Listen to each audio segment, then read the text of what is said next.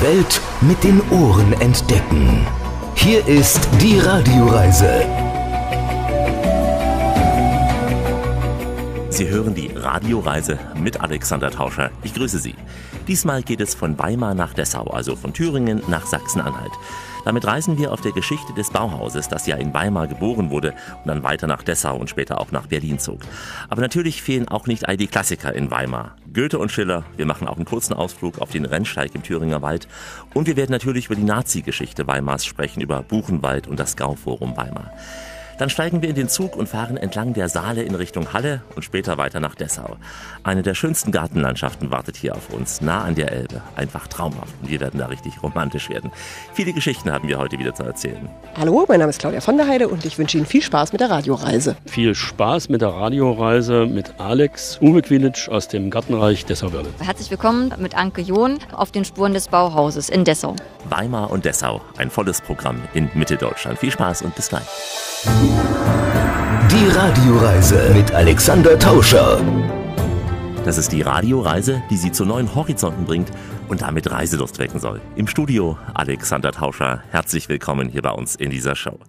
Wir sind heute auf einer Tour von Weimar nach Dessau und starten in der Stadt, in der das halbe deutsche Geistesleben einst residierte. Goethe, Schiller, Herder, Wieland, davor aber schon der Hofmacher Lukas Kranach, der Ältere, auch der Jüngere, der Hofmusikus Johann Sebastian Bach plus diverse Söhne. Luther war hier, ganz zu schweigen von Konsorten wie Schopenhauer, Heine, Hölderlin oder auch Nietzsche. Weimar, die Stadt der Dichter und Denker.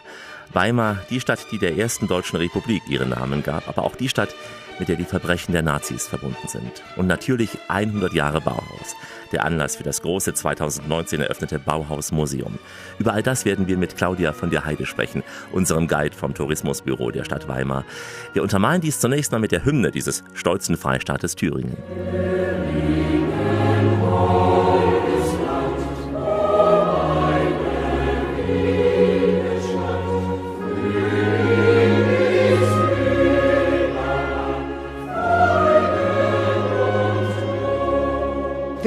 Weimar. Weimar hat eine reiche Geschichte. Die Stadt der deutschen Dichter Goethe und Schiller haben lange hier gelebt, aber es ist eben auch die Stadt des Bauhauses, eine Stadt, wo die Moderne ihre Spuren hinterlassen hat und andererseits auch eine sehr zwiespältige Stadt, weil auch unter den Nationalsozialisten Weimar eine gewisse Rolle gespielt hat. Also wenn wir auf 400 Jahre Geschichte zurückblicken, sind viele sehr schöne Dinge dabei, aber es gibt auch ein paar Dinge in der deutschen Geschichte, die zu unserem Erbe gehören, die aber uns äh, nicht so gut gefallen. Sagte mal ein großer Dichter.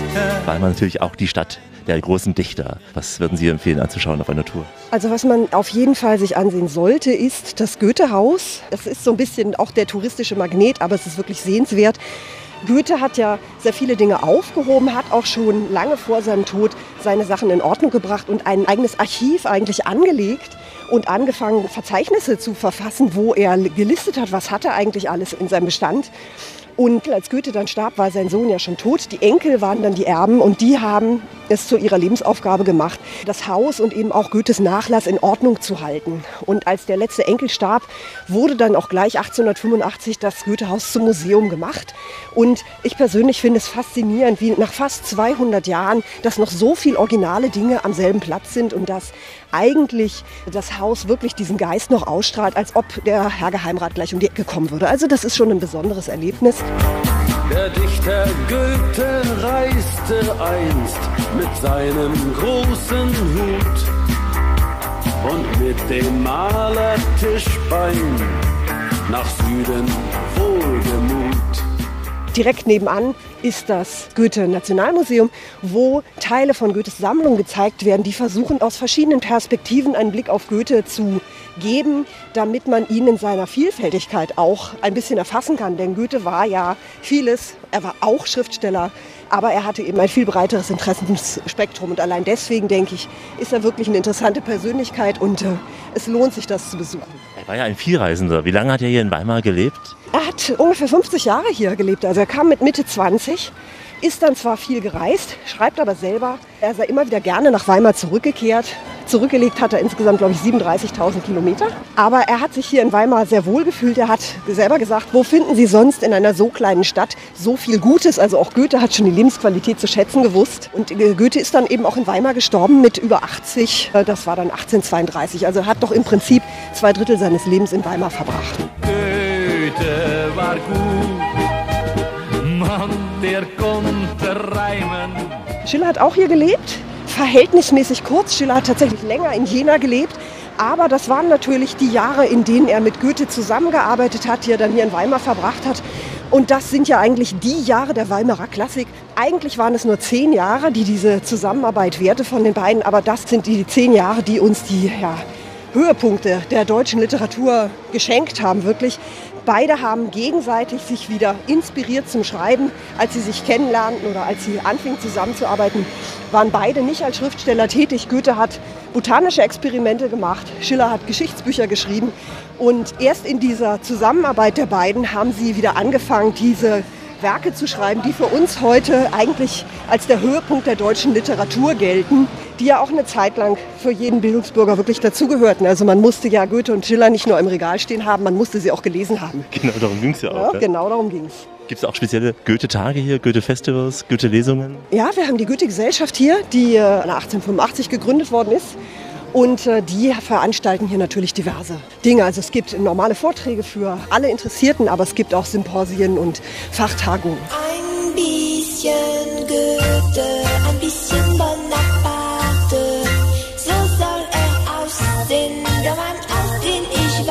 Auch in der DDR war Weimar als Goethe- und Schillerstadt äh, ein sehr wichtiger Ort. Und das sieht man auch in der Art, wie Weimar wieder aufgebaut worden ist. Wir hatten ein paar Bombenschäden, das ist also nichts im Vergleich zu äh, Dresden oder Hamburg oder Nürnberg.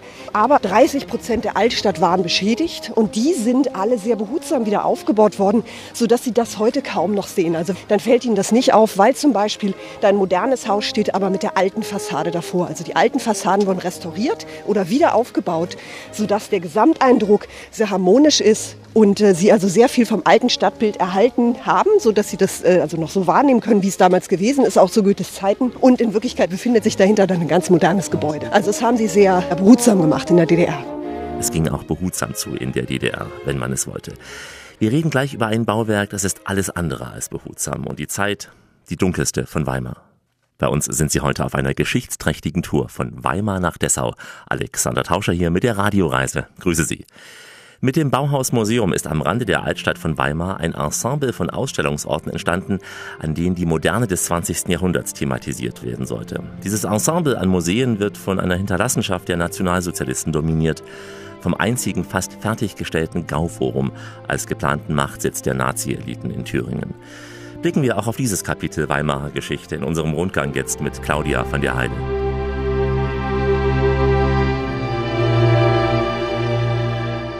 Das ehemalige Gauforum, das ab 1937 errichtet worden ist in Weimar, der Gauleiter Fritz Saukel wollte Weimar sozusagen bei Hitler in guter Erinnerung behalten. Weimar war auf dem Weg Hitlers zur Macht ein ganz bedeutender Ort. Also ab 1925 hat man ihn hier unterstützt. Er war viele Male hier, hat im Hotel Elefant gewohnt und hat sich dort mit seinen Parteigenossen sozusagen getroffen und sie haben die Strategie besprochen, äh, wie sie einflussreicher werden konnten. Und insofern war also Weimar ein ganz wichtiger Ort. Aber nach 33, nachdem Hitler dann die Macht übernommen hatte, fiel Weimar ein bisschen in Vergessenheit. Und daraufhin hat eben der Gauleiter gesagt, wenn Weimar sich ein bisschen profilieren will, dann brauchen wir ein Konzentrationslager und wir brauchen dieses Gauforum. Das Gauforum sind eigentlich Gebäude zur Verwaltung, also das waren Verwaltungseinheiten dann für die verschiedenen Organisationen äh, innerhalb der Partei, also der Bund Deutscher Mädel, die Hitlerjugend, die sollten alle ihre Büros haben in diesen Gebäuden.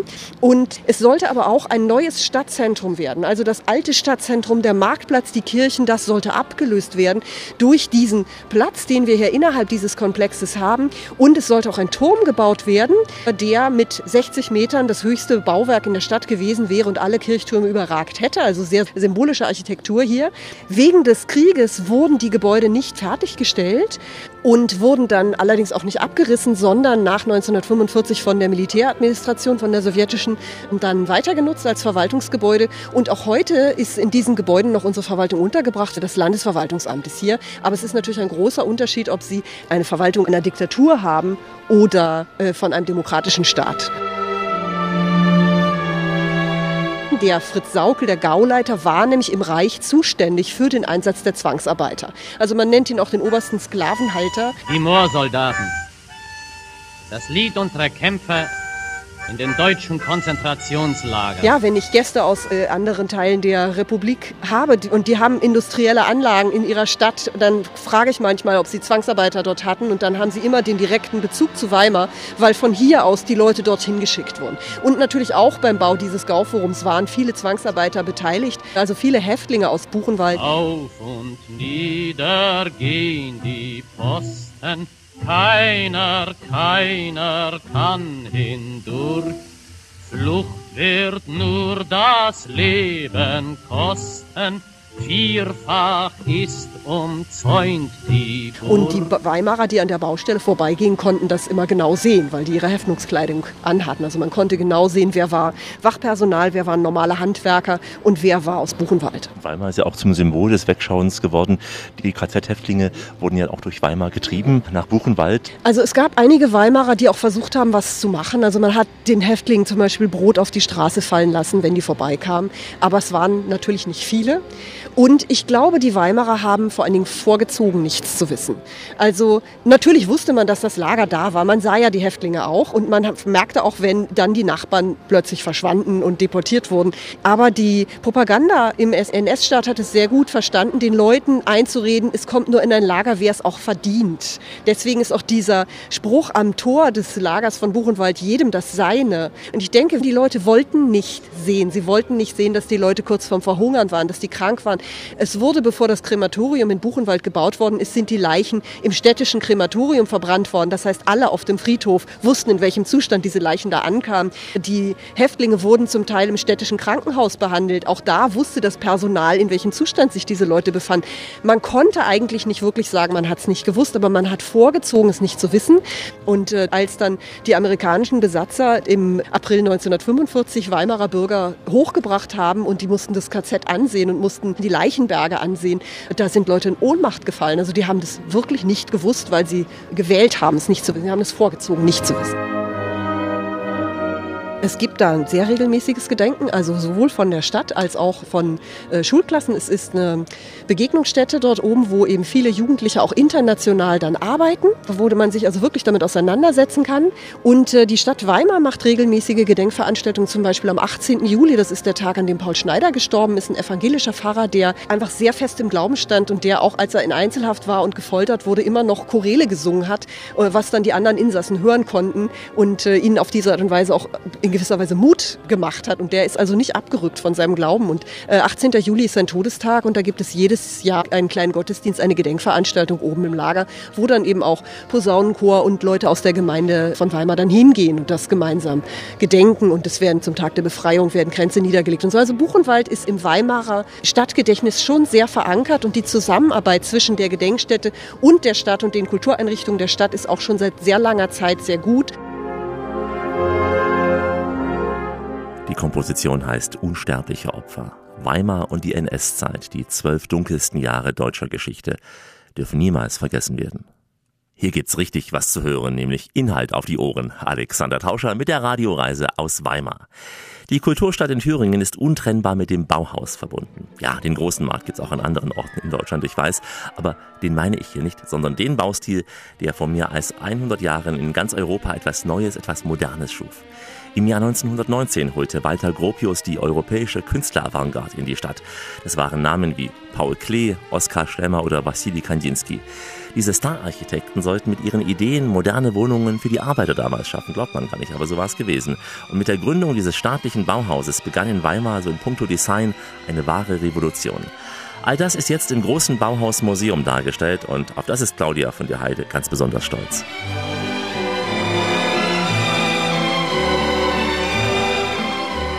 Als das Bauhaus 1925 nach Dessau zog, hat Walter Gropius, der Direktor des Bauhauses, eine Sammlung zusammengestellt von Objekten, die, wie er meinte, diese ersten sechs Jahre des Bauhauses am besten darstellen konnten oder umschreiben konnten. Diese Zeit des Bauhauses in Weimar war ja vor allem eine Zeit der Orientierung, eine Zeit der Findung. Man hat verschiedene Dinge ausprobiert, es hat auch nicht alles funktioniert, aber Gropius hat gesagt, diese ersten sechs Jahre, äh, wir müssen das ein bisschen darstellen und zeigen. Und hat also eine Sammlung zusammengestellt von ungefähr 170 Objekten, die er dem Direktor der Kunstsammlung Weimar übergeben hat und die dann sehr lange gar nicht gezeigt wurden, weil äh, 1925 das Interesse am Bauhaus in Weimar gleich null war. Und erst in den 70er Jahren ist diese älteste Bauhaussammlung der Welt, die eben von Gropius selber zusammengestellt worden ist, wieder ins Zentrum der Aufmerksamkeit geraten. Und äh, nach der Wiedervereinigung hat man dann beschlossen, dass diese Sammlung entsprechend präsentiert werden muss. Und seit äh, 2019 haben wir jetzt das Museum, in der diese älteste Bauhaussammlung überhaupt angemessen gezeigt werden kann. Das ist sozusagen das Herzstück unseres Museums. Kommen deswegen auch viele Touristen hierher, die auf Bauhaustour sind von Weimar über Dessau nach Berlin? Ja, es kommen sehr viele Touristen hierher. Die Bauhaus-Universität hat ja 1996 diesen Namen angenommen und fühlt sich also auch diesem Erbe verpflichtet und ähm, hat jetzt auch zum Bauhausjubiläum ein Bauhaussemester gemacht, wo sie ganz interdisziplinär gearbeitet haben, wo sie sich also von den normalen Studienplänen sehr gelöst haben. Und äh, das war auch offen für alle, also da konnte man auch als nicht normaler Student äh, sich einschreiben und daran teilhaben. Und generell hat die Bauhaus-Universität, was die Architektur betrifft, auch einen sehr guten Ruf. Also es ist eine kleine Universität mit nur vier Fakultäten, aber ich denke schon, dass sie auch ziemlich beliebt ist. Aber auch sehr angenehm hier zu studieren in Weimar. Ein schöner Ort, schon seit jeher, landschaftlich ohnehin und auch nicht zu groß, aber auch nicht zu klein. Dass Weimar so klein ist und aber trotzdem ein Kulturangebot vorhält, das mehr einer Einwohnerschaft von 400.000 Leuten entspricht, das macht mit den Reiz Weimars aus. Nicht nur für die jungen Leute, sondern auch für viele ja, Familien oder auch ältere Menschen, wobei Weimar nach Jena, der großen Studentenstadt, ist es die zweitjüngste Stadt in Thüringen. Also äh, wir haben auch Rentner, aber nicht so viele. Und ähm, die Lebensqualität in der Stadt ist einfach sehr hoch, weil sie diese kurzen Wege haben und trotzdem so ein ja, wirklich herausragendes Angebot an kulturellen Einrichtungen. Mein Lieblingsbeispiel ist immer, wir haben zwei Programmkinos und Erfurt als Landeshauptstadt, die nur 30 Kilometer weg sind, die haben nur eins. Finde ich toll. In anderen Städten werden die geschlossen, diese Programmkinos? Also Genau, ja. Und unsere kriegen regelmäßig Preise für die Kinokultur, die sie so machen. Und es lebt sich sehr gut in Weimar. Ein Lied für Weimar, denn ich liebe diese Stadt. Ich lebe hier, weil sie mich fest und warm in ihrer Seele hat. Nach diesem ganzen historischen, auch kulturellen, eignet sich ja Weimar auch, um den Anschlussurlaub hier im Thüringer Wald zu verbringen. Das Motto von Thüringen ist ja auch Natur und Kultur. Also das ist bei uns wirklich relativ eng beieinander. Für die Leute, die nicht ganz so sportlich sind, bieten sich von Weimar aus kleinere Radtouren. Zum Beispiel kann man den Feininger Radweg fahren mit 30 Kilometer. Das ist also wirklich eine schöne, gemütliche Tour, wo man dann auch einkehren kann zwischendrin. Der Thüringer Wald ist auch nicht weit weg, wo man den Rennsteigweg zum Beispiel wandern kann. Das ist natürlich touristisch auch so erschlossen, dass Sie äh, immer zwischendurch unterkommen können. Ich wandere ja so gerne am Rennsteig durch das Land, den Beutel auf dem Rücken, die Hand. Oberhof ist sehr sehenswert, wo immer das Skispringen stattfindet. Also wir haben da schon eine ganze Menge zu bieten und sonst andere Radwege gibt es, den Inntal-Radweg oder auch den Saale-Radweg, auch die Weiße Elster, die dann im Osten von Thüringen fließt. Äh, Da gibt es jede Menge Möglichkeiten, wie man, wenn man von Goethe und vom Bauhaus genug gesehen hat, auch noch ein bisschen den Kopf für andere Sachen freikriegen kann. Wenn man diese Gedanken verflüssigen will, kann man ja auch entlang des Saale-Radweges, was wir auf der Zugfahrt erleben, von Weimar nach Dessau, auch da schöne Burgen, Weinberge. Das erzählt uns ja schon das Lied an der Saale Helm Strander. Die Burgen sind zwar alle verfallen, aber die werden ja natürlich trotzdem noch im gutem Gedächtnis gehalten. An der Saale hellem Strande stehen Burgen stolz und kühn. Ihre Dächer sind gefallen und der Wind streicht durch die Hallen, Wolken ziehen hin. Es ist ja so, dass Thüringen das Bundesland ist, das aus den meisten Kleinstaaten zusammengesetzt ist. Und deswegen haben wir aber auch eine sehr hohe Dichte von äh, Burgen und ehemaligen ja, Fürstentümern einfach. Also es gibt hier eine ganze Menge zu sehen. Auch die drei gleichen, die dann hinter Erfurt sind. Genau. Also als äh, Fürst brauchte man eine repräsentative Burg oder ein Schloss und dann brauchte man noch einen Sommersitz. Und dann hatte man noch Brüder und Cousins, die auch alle standesgemäß untergebracht werden mussten. Und deswegen haben wir heute so ein wirklich Reichtum, muss man sagen. Nicht nur an Schlössern, sondern auch an Orchestern, Theatern und so. Das Thüringen also wirklich sehr reich äh, gesegnet damit. Thüringen ist reich gesegnet an Kultur, an Geschichte und Landschaft. Und trotzdem müssen wir diesen Freistaat nun langsam verlassen, weil der Zug auf uns wartet. An der Saale hellem Strande fahren wir entlang, vorbei an Burgen, später auch die Industrieanlagen und erreichen gleich Dessau. Doch im Zug lernen wir noch zwei nette Menschen kennen. Auf dem Weg von Thüringen nach Sachsen-Anhalt ist heute die Radioreise mit Alexander Tauscher. Grüße Sie. Weimar und Dessau, die Geschichte des Bauhauses und viele andere Geschichten hier bei uns. Weimar zieht seit Jahrzehnten Touristen aus aller Welt an. Mit dem neuen Bauhausmuseum kommen natürlich noch mehr Kunst- und Geschichtsinteressierte in die Kulturstadt nach Thüringen.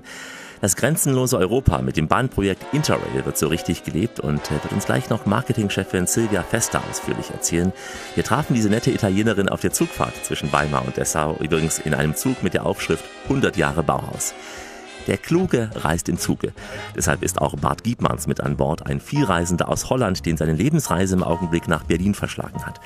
Bart hat sich auch schon mal im Zug richtig verliebt. In wen? Sagt er uns gleich. Wir müssen am Bahnsteig uns ziemlich beeilen. Hildegard Knef, die schaut schon ungeduldig auf die Uhr. Dein Zug fährt gleich ab.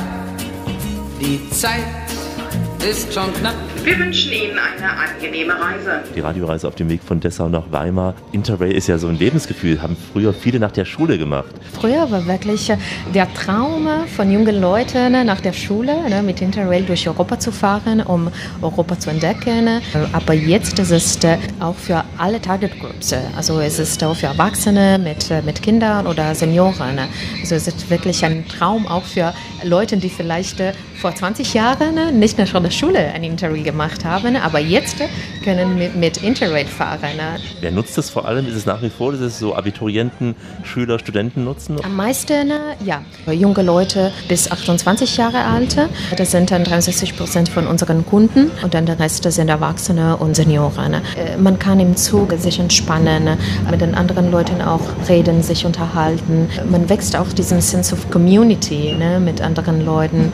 Und es gibt ja sogar diese Armbänder von Interrail. Ich habe gehört, dass diese Community sich dann auch trifft. Man erkennt sich an den Armbändern. Ist es nach wie vor so? Ja, genau, genau. Das ist der Zweck von diesem Armbänder. Es ist wirklich das, wenn du im Zug bist äh, und du erkennst äh, ne, jemanden mit diesem Armbänder, dann ist es einfacher dann auch, äh, ne, mit anderen Leuten sich zu unterhalten. Ne. Ich habe gehört, manche schließen sich dann sogar anderen Gruppen an. Die hatten eigentlich ein anderes Ziel und lernen dann Leute kennen im Zug mit diesem Band und die wollten vielleicht nach Rom fahren. Ich will nach Madrid und dann fahre ich auch nach Rom. Hast du auch beobachtet? Ja, also wenn etwas gut passt, ne, dann du kannst auch wirklich so freiwillig deinen Plan ändern. Ne, weil äh, wenn du also wirklich nicht äh, was fest äh, gebucht hast, du hast diese Freiheit ne, und du kannst mit anderen Leuten fahren. Ne? Welche Strecken sind so die beliebtesten, kann man sagen, wo am meisten Interrail genutzt wird? Zwischen Berlin-Prag und äh, Hamburg-Kopenhagen ja, sind die Top-Routen. Ne? Auch Studenten nutzen es auch als Nachtzug, um sich die Kosten fürs Hostel zu sparen. Ich meine, Hostel ist ja auch schon günstig, aber Nachtzug ist ja noch günstiger. So mit dem Nachtzug ist es wirklich eine tolle Möglichkeit, um äh, diese Hotelübernachtungen zu sparen. Und es gibt noch äh, in Europa einige Routen, äh, die zum Beispiel zwischen Deutschland und Österreich nach Italien. Es gibt diesen Nightjet. Ich fand das ganz große Glück mit dir im Zug nach Osnabrück. Du hast mich angemacht, kurz vor Offenbach. Wir haben Sekt bestellt, gleich hinter Bielefeld. Man sagt ja bei uns, wer eine Reise macht, hat viel zu erzählen. Du hast sicher viel zu erzählen, viel erlebt auf Reisen, unter anderem auch die Liebe gefunden. Also nicht die große vielleicht, aber eine von vielen Lieben. Nein, die Liebe gefunden, ja, das stimmt ja. Im Bordbistro der ICE. Aber leider war das eine sehr kurzfristige Liebe, ja. Aber man kann sagen ja, dass man äh, unterwegs und wenn man dafür offen ist und mal ein Bierchen trinkt und die Zeit nimmt, mal äh, tolle Leute trifft. Und ich habe auch relativ viel geflogen innerhalb Europa, aber das Bahnfahren ist einfach relaxer. Man erfahrt mehr, man, man kann ruhig natürlich arbeiten, ein Buch lesen und so. Man hat weniger die Stress von, von Fliegen, wo man natürlich natürlich ganz schnell in eine Kabine ge gepresst wird und, und dann so ans Ziel kommt. Und man hat auch Zeit, um sich zu unterhalten mit Leuten, ja. Und das, das hat schon zu lustigen Begegnungen geführt. Also lustige, lustige Personen, die ich einfach so getroffen habe, mit wem man dann mal ein Bierchen trinkt, ja. Kannst du dich noch erinnern zum Beispiel? Ja, ich hatte in der, in der Bahn in Frankreich, das war ein Intercity von Paris Richtung Süden. Ich habe natürlich einen, ja, einen hübscher Österreicher getroffen im Bordbistro, mit wem ich noch einige Wochen in Kontakt war. das kann auch, wo der Zug ab, ja. Ja, das kann, ja und dann für den Zug ab. Ich glaube, dein Zug ist weg. Ich bin als kleines Kind auch damals im Nachtzug von Moskau nach Berlin als kleines Kind einfach in ein fremdes Abteil gelaufen, weil es da Schokolade gab und die Eltern dort mich empfangen haben, waren dann viele Jahrzehnte mit meinen Eltern befreundet. Also es war eine Familie aus Armenien. Also daraus entwickelt sich eine Freundschaft. Das ist eine schöne, schöne Geschichte, ja. Ich, da, ich, und auch ja, ja, einige Russen auch und so, dass man so mal äh, natürlich die politische Situation in Europa bespricht. Das, da, dazu kommt es auch, ja, wenn man die Zeit hat. Und das sind natürlich Nachtzüge, sind natürlich ein, ein sehr tolles Beispiel. Und äh, die, es gibt noch absolut einige gute Verbindungen in Europa, wenn man natürlich über Nacht reist, dass man Übernachtung spart. Das ist für viele junge Leute natürlich sehr interessant. Aber da kann man natürlich auch im Bordrestaurant oder im Bordcafé gemütlich so abends noch so eine, ein Gin Tonic trinken und, und mit anderen Leuten, ja, tolle politische oder andere Themen besprechen. Und dein Zug fährt durch die Nacht, durch die fremde, dunkle Nacht, in ein unbekanntes Land, wer weiß wohin. Wer weiß wohin? Unser Ziel ist klar. Auf dem Bauhausweg führt unser Zug von Weimar nach Dessau. Da erwartet uns gleich das große Gartenreich. Wie immer an dieser Stelle. Auf Weiterhören. Die Welt mit den Ohren entdecken. Hier ist die Radioreise mit Alexander Tauscher. Richtet auf eure Lauscher, denn hier spricht der Tauscher, der Alexander, grüßt sie alle miteinander und wünscht auf diese Weise eine schöne Radioreise. Wir erreichen nun einen Ort, über den hat einst der große Goethe gesagt, Zitat, hier ist jetzt unendlich schön. Kurz und bündig und nicht übertrieben. Das Gartenreich Dessau-Wörlitz. Wir sind nah an der Elbe in Sachsen-Anhalt. In einer großen grünen Lunge mit Schlössern und Parks. Inzwischen zum Glück das ganze Areal ist UNESCO-Welterbe. Uwe Quilic führt uns zunächst durch den Wörlitzer Park ins Schloss Wörlitz. Es ist eines der frühesten klassizistischen Schlösser außerhalb Englands und gilt als der Gründungsbau des deutschen Klassizismus. Musikalisch begleitet uns auf dieser Etappe durch dieses Gartenreich die Panflöte von Georges Sanfir.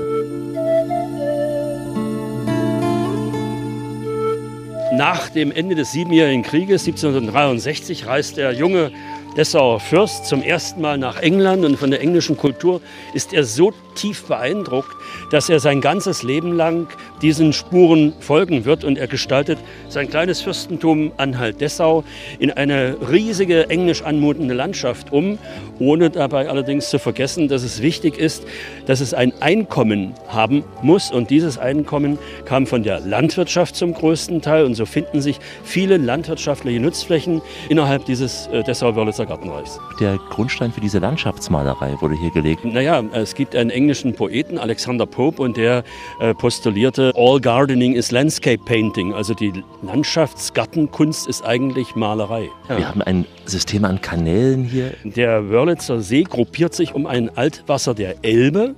Und dieses Altwasser wurde erweitert durch Kanäle, so wurden verschiedene Wasserflächen miteinander verbunden. Und so hat man heute noch das Vergnügen, mit einer Gondel durch den Wörlitzer Garten fahren zu können. Das sind begleitete äh, Gondeltouren. Sie haben einen Gondolierer dabei und der rudert sie in etwa einer Stunde äh, über den Wörlitzer See und durch die Kanäle. Welche Gebäude können wir dann hier sehen? Besichtigt werden können. Natürlich das Landhaus, vor dem wir stehen, im klassizistischen Stil. Und sieht so ein bisschen aus wie das Weiße Haus von Washington. Ist auch die gleiche Zeit.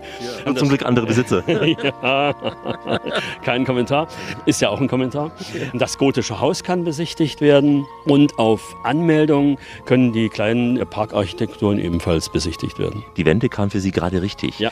War es die Gefahr, dass es verfällt zu DDR-Zeit? Ja. Was an Baumaterial und an menschlicher Kapazität übrig war, das wurde nach Berlin in das Aushängeschild der DDR gesteckt und die Provinzen verfielen so langsam. Das betraf auch speziell das Dessau-Wörlitzer Gartenreich. Weil die DDR mehr in den Wohnungsbau investierte und äh, kein Geld einfach da war. Ja, Ja, es war einfach alle. Und als Herr Schwabowski seinen Zettel aus der Tasche holte und man eine Bestandsaufnahme der DDR machte, sah man eigentlich, dass es, die DDR war insgesamt am Ende. Eingemauert am Ende. Man sieht es ja auch heute noch, wenn man teilweise durch die Landschaft hier fährt, diese alten Neubauten, die grauen. Hatten Sie sofort dann Investoren, die investiert hatten hier? Nein, die Kulturstiftung Dessau-Wörlitz ist eine Landesstiftung des Landes Sachsen-Anhalt. Und profitieren Sie auch davon, dass Sie jetzt direkt an der Autobahn liegen? München, Berlin ist auch dadurch mehr ehemals Transitreisender, aber jetzt ja Ja, Berlin-Reisende. se- na, selbstverständlich. Im Grunde genommen ist das Dessau-Wörlitzer Gartenreich eine Art Vorgarten von Berlin.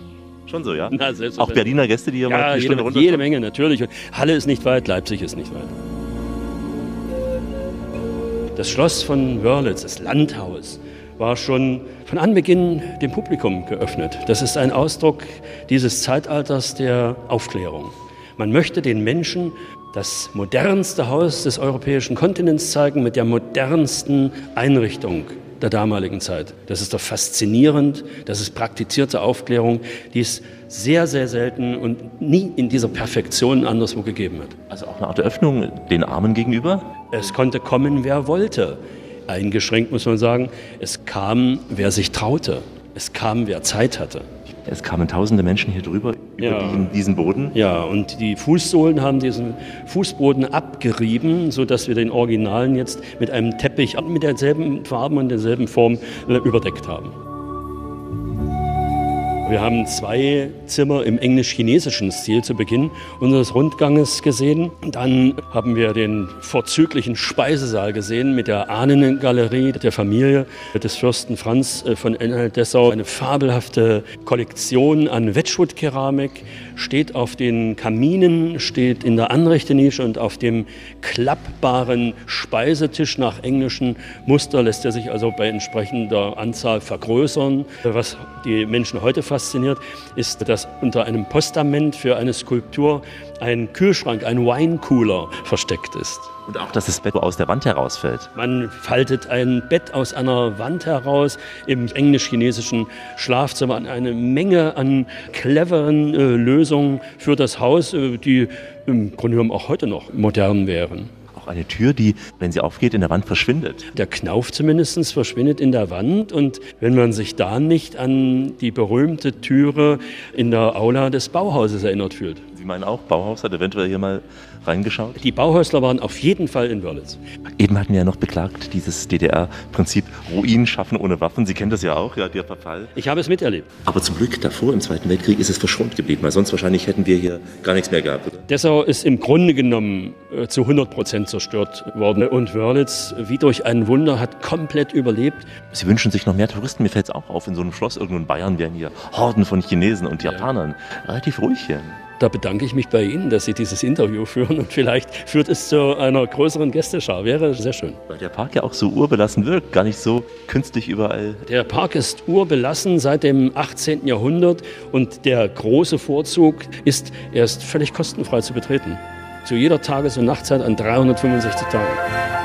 Kostenfrei, aber niemals umsonst. Und es ist sogar ein Gewinn. Ein Besuch im Gartenreich Dessau-Wörlitz. Wir bleiben noch etwas länger hier. Hier ist Rias, Rundfunk in Anhalt-Sachsen, aus dem Land der Frühaufsteher, die Radioreise mit Alexander Tauscher. Ich grüße Sie ganz herzlich.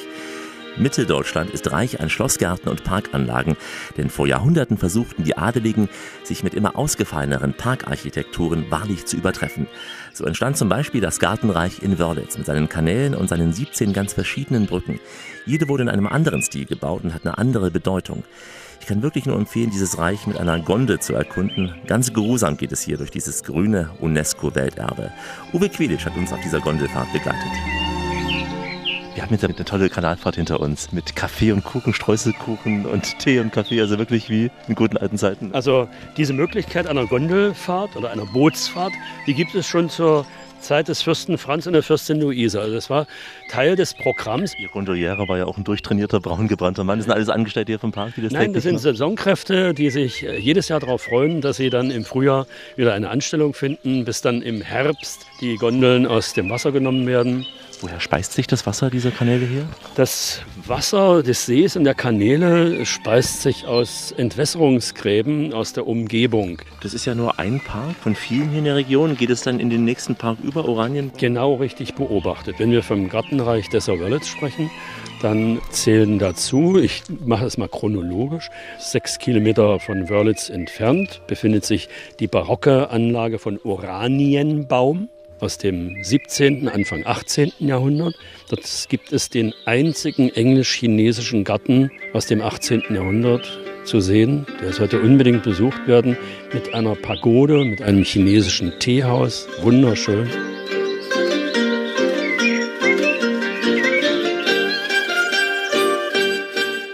Es schließt sich an, chronologisch, die Rokoko-Anlage von Mosikau, westlich von Dessau gelegen, mit einem Rokoko-Garten und mit einer sensationellen Gemäldeausstattung das Schloss.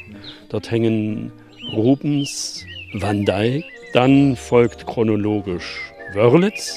Und zwischen Wörlitz und Dessau gelegen befindet sich das Luisium, ein Garten, der für die Fürstin Luise gestaltet wurde mit einem unglaublich reizenden Schlösschen. Und so geht ein Garten praktisch in den nächsten über und die gesamte Landschaft wurde ja im 18. Jahrhundert landschaftlich gestaltet, dass man glaubt, in einem Garten spazieren zu gehen. Landwirtschaftliche Nutzflächen wechseln sich ab mit äh, hochkünstlerisch verfeinerten die gehen über in die natürliche Auenlandschaft der Elbe und das gesamte Gartenreich ist ja Bestandteil des Biosphärenreservats Mittelelbe. Deswegen darf ja auch zum Glück nichts verändert werden, was die Natur betrifft, den Eingriff. Es steht unter Natur- und Denkmalschutz, also doppelt geschützt. Sind die Gärten thematisch, würden Sie sagen, den sollte man unbedingt oder sollte man die zeitlich der Reihenfolge nach abwandern, erkunden? Wir laden ein zu einer mehr Tagestour. Und Sie werden feststellen, jeder Garten hat seinen besonderen Reiz, so dass ich niemanden äh, empfehlen würde, diesen oder jenen zu besuchen. Besuchen Sie alles. Wir sind ja gerade, als wir mit dem Kahn gefahren sind, unter den Brücken. Es war verdammt still. Sie sagten still und auch dunkel. Für mich sind es neben den Kunstschätzen die großen Schätze unserer Gartenlandschaft. Sie kommen hierher, möglichst am Abend zur blauen Stunde, mieten sich eine Gondel, melden sich an, eine Abendgondelfahrt und dann werden sie zwei wunderschöne Schätze erleben, nämlich die Stille und die Dunkelheit. Kann man hier die Sterne noch viel besser sehen als in Dessau oder sieht man doch schon am Horizont Beleuchtung? Ist es so klar? Hier ist es still und dunkel. Ich hatte zur Sommersonnenwende ein unglaubliches Erlebnis. Vollmond mit einer Konstellation, dass der Vollmond südlich über uns stand. Im Westen war gerade die Sonne untergegangen. Diese Konstellation wird es demnächst im Jahr 2062 wieder geben. Also solche Dinge erlebt man hier. Das geht unter die Haut.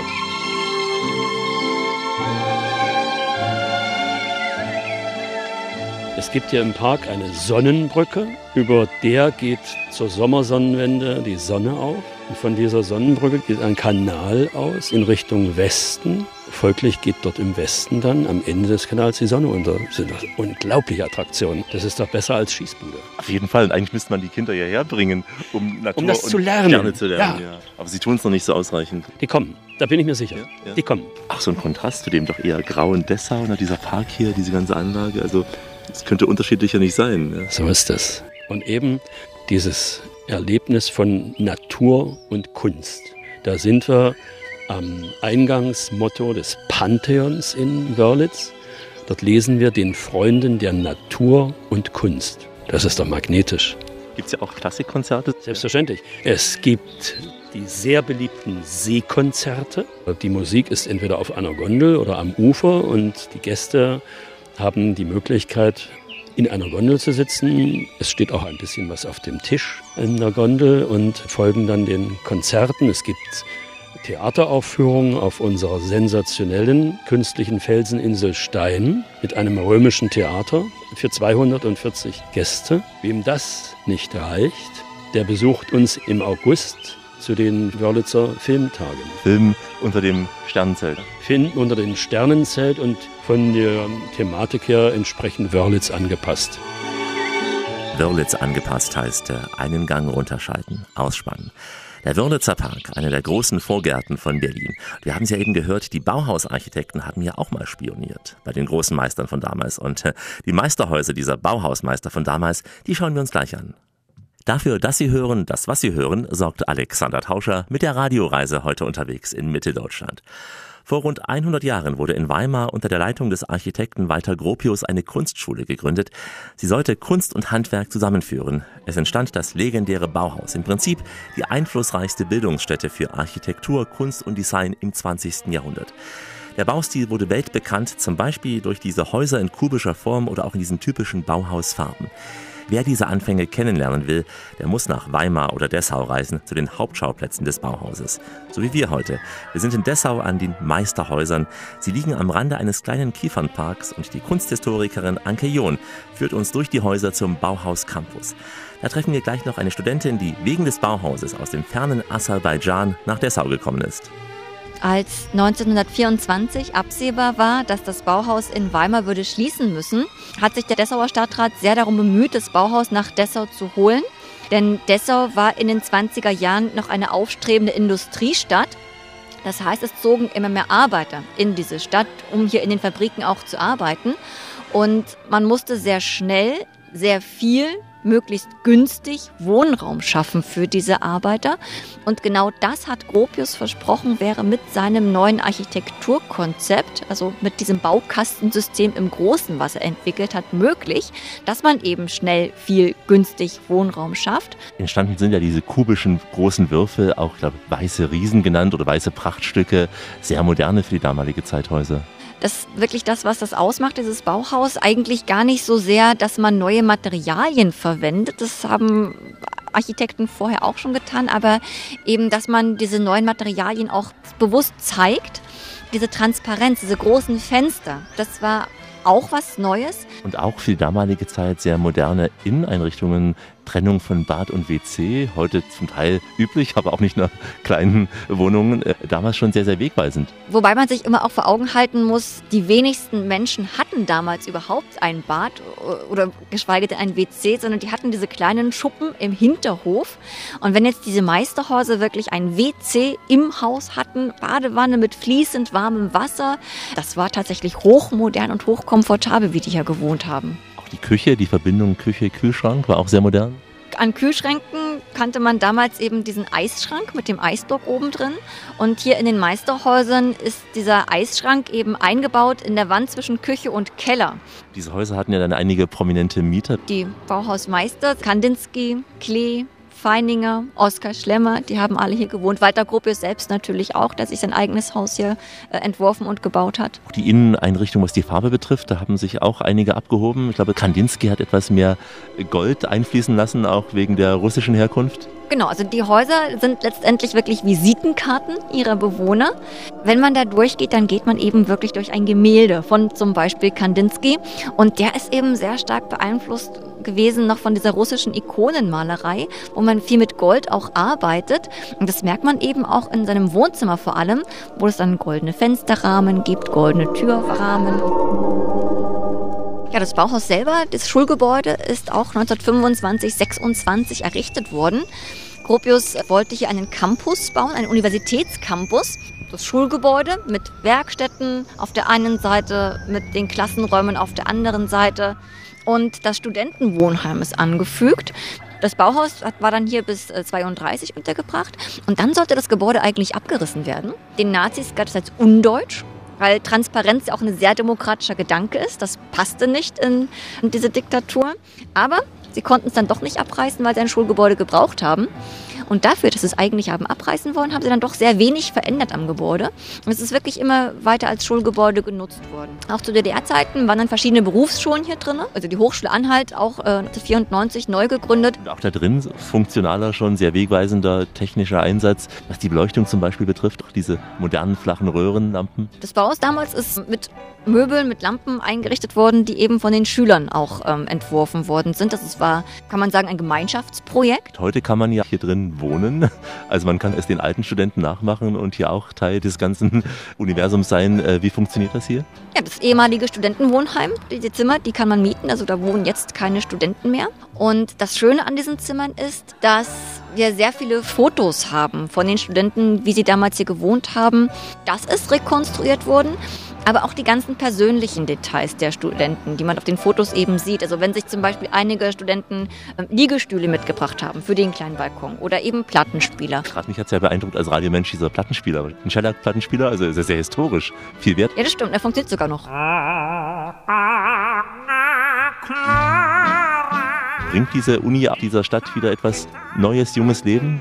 Ja, also gerade hier in dem Viertel um das Bauhaus entwickelt sich natürlich so, ein bisschen Studentenleben. Das ist, sind wir auch sehr froh drüber, weil das ja sonst eigentlich eher eine schrumpfende Stadt ist. Auch ziemlich überaltert, aber in dem Viertel, gerade hier um die Hochschule, um das Bauhaus ringsherum, auch mit dem Umweltbundesamt zusammen, hat man eben doch so ein bisschen Studentenleben noch. Das ist, ist ein sehr lebendiges Viertel hier, ja. Auf unserem runden Planeten gibt es nur einen Platz, Dessau City, aka meine Heimat, an dem ich mich wohlfühle, wie sonst nirgendwo. Uh, my name is Mishgan Abdulzadeh uh, and I'm from Azerbaijan. This is currently my first semester in Dessau. Ich bin Mirjan Amdusabeh, ich komme aus Aserbaidschan und ich bin gerade im ersten Semester hier in Dessau. Ich studiere integriertes Design. Natürlich kenne ich die Bauhauskultur, kannte sie davor auch, aber ich habe sie erst richtig entdeckt, als ich hierher kam. But honestly speaking, um, I was exposed to this culture after I came here. As a designer and as a student living here, it really inspires you. Ja, als Designer, als Student wird man hier wirklich inspiriert. Sie wachen ja jeden Tag mit dem Blick auf das Gebäude auf. Aber klar, das ist hier auf der einen Seite des Bahnhofes, diese jungen Menschen, auf der anderen Seite ein etwas anderer Blick. Und was das Nachtleben betrifft, ich glaube, viele Studenten, die verlassen Dessau am Wochenende, um in die großen Städte zu gehen, wie Berlin oder Leipzig. Da gibt es eben mehr Clubs und ähnliches. uh, like Berlin or Leipzig, because there are like more clubs and everything. In puncto Nachtleben ist das Angebot in Dessau, ich vermute, noch etwas ausbaufähig. Aber deswegen kommt ja sicher niemand hierher, sondern vor allem wegen des neuen Bauhaus-Museums. Und das schauen wir uns gleich mal an. Das ist die mitteldeutsche Radioreise. Alexander Tauscher aus Dessau auf der Bauhausroute. Grüße Sie. Bezahlbares Wohnen für die Arbeitnehmer ist heute die größte Herausforderung in den Metropolen wie München, Frankfurt, inzwischen auch in Berlin, weiß ich. War aber schon vor 100 Jahren ein großes Thema, als das Bauhaus gegründet wurde. Und deswegen schauen wir uns mal ein Modell für sozialen Wohnungsbau an. Ein Modell für preisgünstige, funktionelle Reihenhäuser. Nicht irgendwelche Häuser. Es sind Häuser, die sich Besucher aus aller Welt anschauen in der Bauhaussiedlung Dessau-Törten. Anke John ist mit ihren Reisegruppen hier regelmäßig unterwegs. Die Siedlung Törten, das war einer der Aufträge, der Gropius versprochen worden ist. Denn Dessau als aufstrebende Industriestadt musste eben Wohnraum schaffen. Und Gropius hat dann eben in drei Bauphasen zwischen 26 und 28 diese Häuser hier, insgesamt sind es 314, ähm, entworfen und bauen lassen. Die waren für die damalige Zeit eben auch hochmodern ausgestattet. Es gab eben auch hier fließend warmes Wasser in den Häusern. Die hatten eine Zentralheizung auch. Was es aber nicht gab, das war ein WC. Es war als halbländliche Siedlung geplant. Was es hier gab, das war ein sogenanntes Metro-Klo. Das heißt, von der Küche aus kam man in einen Anbau, der eigentlich für einen Kleintierstall gedacht war, wo man sich Kaninchen und Hühner halten konnte. Und in diesen Stall integriert war eben dieses Klo. Da gab es eine Wanne unter dem Klobecken. Da fiel dann Torf hinein. Und dieser Torf, der sollte einmal die Flüssigkeiten aufsaugen, auch die Gerüche absorbieren. Und wenn die Wanne voll war, dann konnte man diesen Torf zur Düngung des Gartens äh, auch verwenden. Also hochökologisch durchdacht und auch schon eine Verbesserung gegenüber dem, was die Leute bis dahin kannten. Also keine zugigen Schuppen mehr in den Hinterhöfen, sondern man kam trockenen Fußes auch von der Küche in diesen Anbau. Die Tiere haben mit ihrer Körperwärme diesen Raum auch mehr oder weniger aufgeheizt. Und heute, ich meine, es sieht von außen schick aus, aber es ist hier auch eine Geschmackssache, hier drin zu wohnen, weil sie doch etwas beengt dann sind. Das stimmt. Gebaut worden ist es eigentlich als Arbeiterwohnsiedlung, aber jetzt ziehen halt doch immer mehr die Mittelschicht, äh, die hier einzieht, die ganz bewusst teilweise diese Häuser auch kaufen, weil es Bauhausarchitektur ist und die das dann auch ganz exakt mit Bauhausmöbeln eben auch ausstatten und sich wirklich so ein kleines Bauhausheim hier einrichten. Und der Haifisch, der hat Zähne und die trägt er im Gesicht. Und McKeith, der hat ein Messer, doch das Messer sieht man nicht. Dessau hat lange um ein Bauhausmuseum gerungen. Denn Dessau hat nach Berlin die zweitgrößte Sammlung an Bauhausobjekten. Knapp 49.000 Objekte haben wir. Darunter natürlich die Designklassiker, die Stahlrohrmöbel, Lampen, aber auch ganz wertvolle Textilien, sehr schöne Einzelstücke auch. Das Gesellenstück von Marcel Breuer zum Beispiel, die Frisurkommode, die haben wir in der Sammlung. Viele Zeichnungen, Fotos auch. Und das konnten wir bisher im Bauhausgebäude selber nicht zeigen, weil das Gebäude ja auch unter Denkmalschutz steht. Also ist lange um ein Museum gerungen worden und das haben wir jetzt. Also Innen drin eine schwarze Box, ein schwarzer Kasten. Genau, ist zweigeteilt. Im Erdgeschoss diese offene Bühne mit kleinen Wechselausstellungen, äh, Museumsshop, äh, Ticketverkauf und so weiter. Und im ersten Stock dann diese Black Box, die Ausstellungsfläche, wo dann die Objekte auch gezeigt werden können. Vis-à-vis des Bauhausmuseums des Neuen haben wir zwei Hochhäuser gesehen, was die DDR unter Bauhaus versteht. Wann wurden die gebaut? Die waren ja für DDR-Verhältnisse meines Erachtens relativ schick schon. Die waren schick und die waren hochmodern, diese Y-Häuser. Die DDR, die hat zwar weniger auf die Ästhetik des Bauhauses Bezug genommen, aber dann doch auf diesen Funktionalismus äh, zurückgegriffen, eben dieses Arbeiten mit vorgefertigten Elementen. Man hat das praktisch im Kern, in das Treppenhaus und den Fahrstuhl. Und dann gehen davon aber nicht nur zwei Flügel ab, sondern drei Flügel, spart dann eben Baumaterial deutlich auf. Und auch von der Raumaufteilung her gibt es in diesen Plattenbauwohnungen vieles, äh, was aufs Bauhaus zurückgeht. Wie zum Beispiel in den Meisterhäusern mit den Durchreichen, mit den Einbauschränken auch zwischen Küche und Esszimmer. Da ist viel wieder aufs Bauhaus zurückgegriffen worden. Wurden die gebaut? In den 60ern? In, in den 70er Jahren. Also nach dem Zuckerbäcker-Stil. Nach dieser Formalismusdebatte schon, ja. Und gab es nicht sehr viele wahrscheinlich von diesen ausgewählten Häusern? Oder wie viel gibt es hier in Dessau? Von diesen Y-Häusern gibt es hier in Dessau äh, nur diese drei, ja. Wahrscheinlich war es auch sehr schwer, eine Wohnung zu bekommen damals in diesen Die waren Häusern. sehr beliebt. Da hatten ja auch viele noch das Klo auf der halben Treppe und die waren eben wirklich ja, hochmodern auch für die damalige Zeit. Ansonsten sehen wir ja so eine Mixed-Architektur hier, noch DDR-Neubauten, die zum Teil schon renoviert sind, zum Teil auch noch nicht. So ein fortschreitender Prozess. Dadurch, dass Dessau im Zweiten Weltkrieg eben sehr stark zerstört worden ist, ist es dann in der Nachkriegszeit als sozialistische Planstadt wieder aufgebaut worden. Also es gibt hier sehr viel DDR-Architektur aus den verschiedenen Epochen dann auch. Das wird jetzt schrittweise eben immer saniert. Andere werden abgerissen. Man schafft dann mehr Grünflächen in der Stadt auch. Wahrscheinlich auch eine Frage, wie viel Leerstand ist. Also Dessau ist ja äh, auch eine schrumpfende Stadt. Es stehen viele Wohnungen leer, gerade im Stadtzentrum auch. Und deswegen versucht man da auch so einen Mittelweg zu finden. Also die sollen natürlich nicht leer stehend im Stadtzentrum bleiben, diese Wohnungen. Man kann aber auch nicht punktuell einfach immer nur abreißen, dann Lücken im Stadtbild schaffen, sondern das ist auch ein Standbein der Stiftung Bauhaus, dass man sich da mit dieser Stadtplanung auch beschäftigt und versucht Wege zu finden, wie man das Stadtbild schrumpfender Städte eben auch gestalten kann. Da gibt es noch sehr viel zu tun in Dessau. Aber das hat ja auch seinen Reiz. Man kann beobachten, wie sich eine Stadt entwickelt. Dessau eine Stadt, die man entdecken muss. Gleich unser Reisefazit hier. Die Radioreise mit Alexander Tauscher geht langsam in die Schlussetappe. Heute auf einer Reise von Weimar nach Dessau auf der Bauhausroute. Weimar zieht seit jeher Touristen aus aller Welt an. Dessau, denke ich, freut sich über jeden, der diese Stadt entdecken möchte. Gerade auch die Kombination mit Wittenberg und dem Elbradweg bietet sich dafür an. Darüber sprach ich mit Judith Gretschel von der Dessauer Touristinfo. Wir beginnen mit einem Loblied auf dieses schöne Bundesland. Sachsen-Anhalt, natürliche Schönheit. Kluge Köpfe, fleißig und voll. Die Geschichte zeigt zu allen Zeiten. Sachsen-Anhalt ist immer mit dabei. Der Elberadweg führt quasi auch direkt an der Elbe entlang, führt dann auch am Georgium hindurch, also einem dieser wunderschönen Schlösser, und führt auch bis Wörlitz weiter und dann weiterhin nach Wittenberg. Ja, genau, Wittenberg, natürlich auch ein Stichwort, die Lutherstadt. Ja, genau, die Lutherstadt Wittenberg, sehr bekannt geworden natürlich durch den Thesenanschlag, ist eine Reise wert, absolut. Liegt nur 35 Kilometer von Dessau entfernt. Das heißt, es ist zu erradeln, wenn man möchte, aber auch mit dem Regionalzug in 30 Minuten zu erreichen. Es gibt dort einen wunderschönen eben Elberadweg, der dorthin führt, auch wieder ganz wunderbar durch die Elbauen entlang. Vor Ort hat man dann natürlich klar die berühmte Thesentür an der Schlosskirche, die muss man natürlich gesehen haben, ganz klar, aber natürlich auch das Lutherhaus, das äh, Assisi-Panorama und natürlich auch die Marienkirche, wo Luther zum ersten Mal als Mönch gepredigt hat, beziehungsweise eben dann als freier Mensch auch predigen durfte. Spezielle Führungen auf den Spuren von Luther? Ja, auf jeden Fall, auch als Kostümführung. Ist Dessau so im Schatten von Wittenberg oder ergänzt sich's gut? Ich würde sagen, es ergänzt sich. Dadurch, dass hier Dessau äh, mehr doch sich durch die Moderne und auch durch die Schlösser und Parks repräsentiert, ähm, ergänzt es sich tatsächlich eher, weil wir hier in Dessau haben relativ wenig mit der Reformation zu tun gehabt. Lag an der Geschichte. Wir müssen tatsächlich ganz klar abgrenzen. Dadurch, dass äh, Wittenberg eine wunderschöne Altstadt hat mit äh, traumhaft schönen Patrizierhäusern, einem äh, sehr schön gewachsenen historischen Zentrum, was nicht zerstört wurde, können wir das den Gästen auch immer problemlos empfehlen. Ne? Im Gegensatz zu Dessau, was eben einfach eine sehr moderne Architektur bietet und äh, tatsächlich auch viel weitläufiger ist. Gäste, die zu Ihnen kommen, sind so Tagestouristen aus Berlin, die für einen Tag mal kommen oder auf der Durchreise sind oder kommen Touristen auch speziell nach Dessau? Also eher andersrum. Ähm, viele kommen tatsächlich ähm, mehrere Tage nach Dessau. Diesen klassischen äh, Tagesausflugsbetrieb von Berlin gibt es, aber relativ schwach.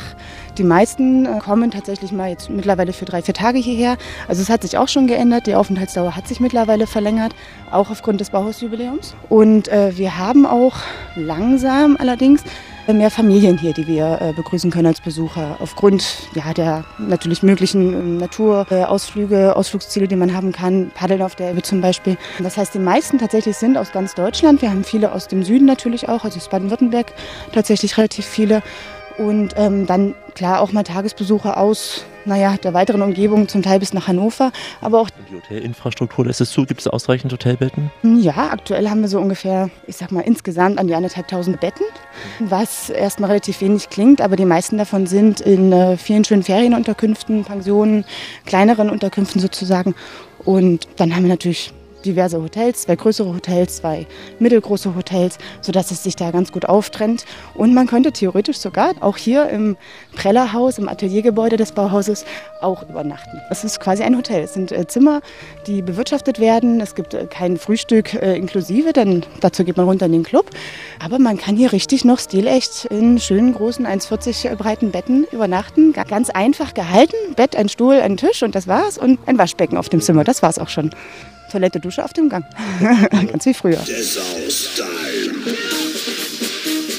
Wie würden Sie euch den Charme von Dessau beschreiben? Man muss das vielleicht auch für sich entdecken. Auch auf den ersten Blick wirken sie ja nicht immer sehr schön, aber es steckt ja oft was dahinter. Also gerade wenn man am Bahnhof ankommt, mitunter sitzen und Jugendliche mit den Bierdosen und so und man denkt, hey, wo ist man da? Genau, also ich würde sagen, spröder Charme einer modernen Stadt, welcher sich dann allerdings schnell relativiert, wenn man einmal die großen Grünflächen hier äh, abfahren kann und natürlich auch neben diesen modernen Gebäuden aus den 20er Jahren die äh, wunderschönen Schlösser und Parks noch mit dazu nehmen kann. Also es ist eine Stadt, die überrascht. Gelb wie die Sonne, schwarz wie Teer, weht unsere Fahne vor uns her. Wir wollen mehr beachtet sein, doch für Berlin sind wir zu klein. Sachsen-Anhalt, aber fein. Sachsen-Anhalt aber fein. Und auch Thüringen muss sein. Dabei haben wir heute nur zwei Orte in diesen beiden Bundesländern kennengelernt. Deswegen bieten wir Ihnen gern die kostenfreie Verlängerung an. Unter www.radioreise.de können Sie mit uns zum Beispiel von Dessau aus weiter in den Harz reisen und hier eine tolle Fahrt auf den Brocken erleben. Und wenn Sie auf der Bauhausroute unterwegs sein wollen, dann sollten Sie mit uns bis Berlin weiterfahren. Da, wo einst auch die Bauhausarchitekten herzogen. Von Weimar nämlich über Dessau nach Berlin zogen sie. Und da in Berlin stellen wir Ihnen interessante Bauhauswerke vor. Zum Beispiel ja, das Erich-Hamann-Haus nahe des Kurfürstendamm oder auch das Hansa-Viertel am Tiergarten. Alle Podcasts unter www.radioreise.de. Hier auch die Fotos und Texte in den Blogs und die aktuellen Infos wie immer bei Facebook und überall da, wo der moderne Mensch heute sonst noch unterwegs ist. Ich verabschiede mich in ein paar Sprachen der Welt, die Sie sicher auch in Weimar und auch in Dessau hören werden. Goodbye, au revoir, ciao, adios, das Vidania, Tolziens, hey, ayo Ayowomba, Salam aleikum und Shalom und am häufigsten ganz sicher Tschüss. Mein Name ist Claudia von der Heide. Ich bin hier auf der Radioreise mit Alex in der Kulturstadt Weimar. Ich hoffe, dass ich Sie bald alle hier begrüßen kann. Es sprach Uwe Quilitsch, ein langjähriger Mitarbeiter der Kulturstiftung Dessau-Wörlitz. Ich finde dieses Gartenreich Dessau-Wörlitz einfach faszinierend und kann jeden nur raten, äh, bitten, empfehlen. Äh, Besuchen Sie das Gartenreich. Das war die Radioreise mit Alex und mit mir, mit Anke John. Ich würde mich freuen, Sie hier irgendwann in Dessau begrüßen zu dürfen. Hier ist also Judith Kretschel und ich freue mich sehr, dass Alex hier auch in Dessau ist und sich äh, die wunderschöne Stadt angeschaut hat. Ich lade Sie recht herzlich ein, sich die Stadt auch anzuschauen und Ihre Entdeckungen zu machen. Hallo, ik ben Bart en ik wens jullie veel plezier met deze uitzending van Radio Reizen. Salam Hamia. Size buradan Almanya'dan Dessau'dan salamlar. Ciao, sono Silvia Festa, market manager Interrail e auguro a tutti gli ascoltatori una buonissima estate e spero a, a bordo dei treni in Europa con Interrail per un viaggio memorabile. Dankeschön. Bleiben Sie schön reisefreudig, meine Damen und Herren, denn es gibt noch mindestens 1000 Orte in dieser Welt zu entdecken. In diesem Sinn, wie immer, bis bald.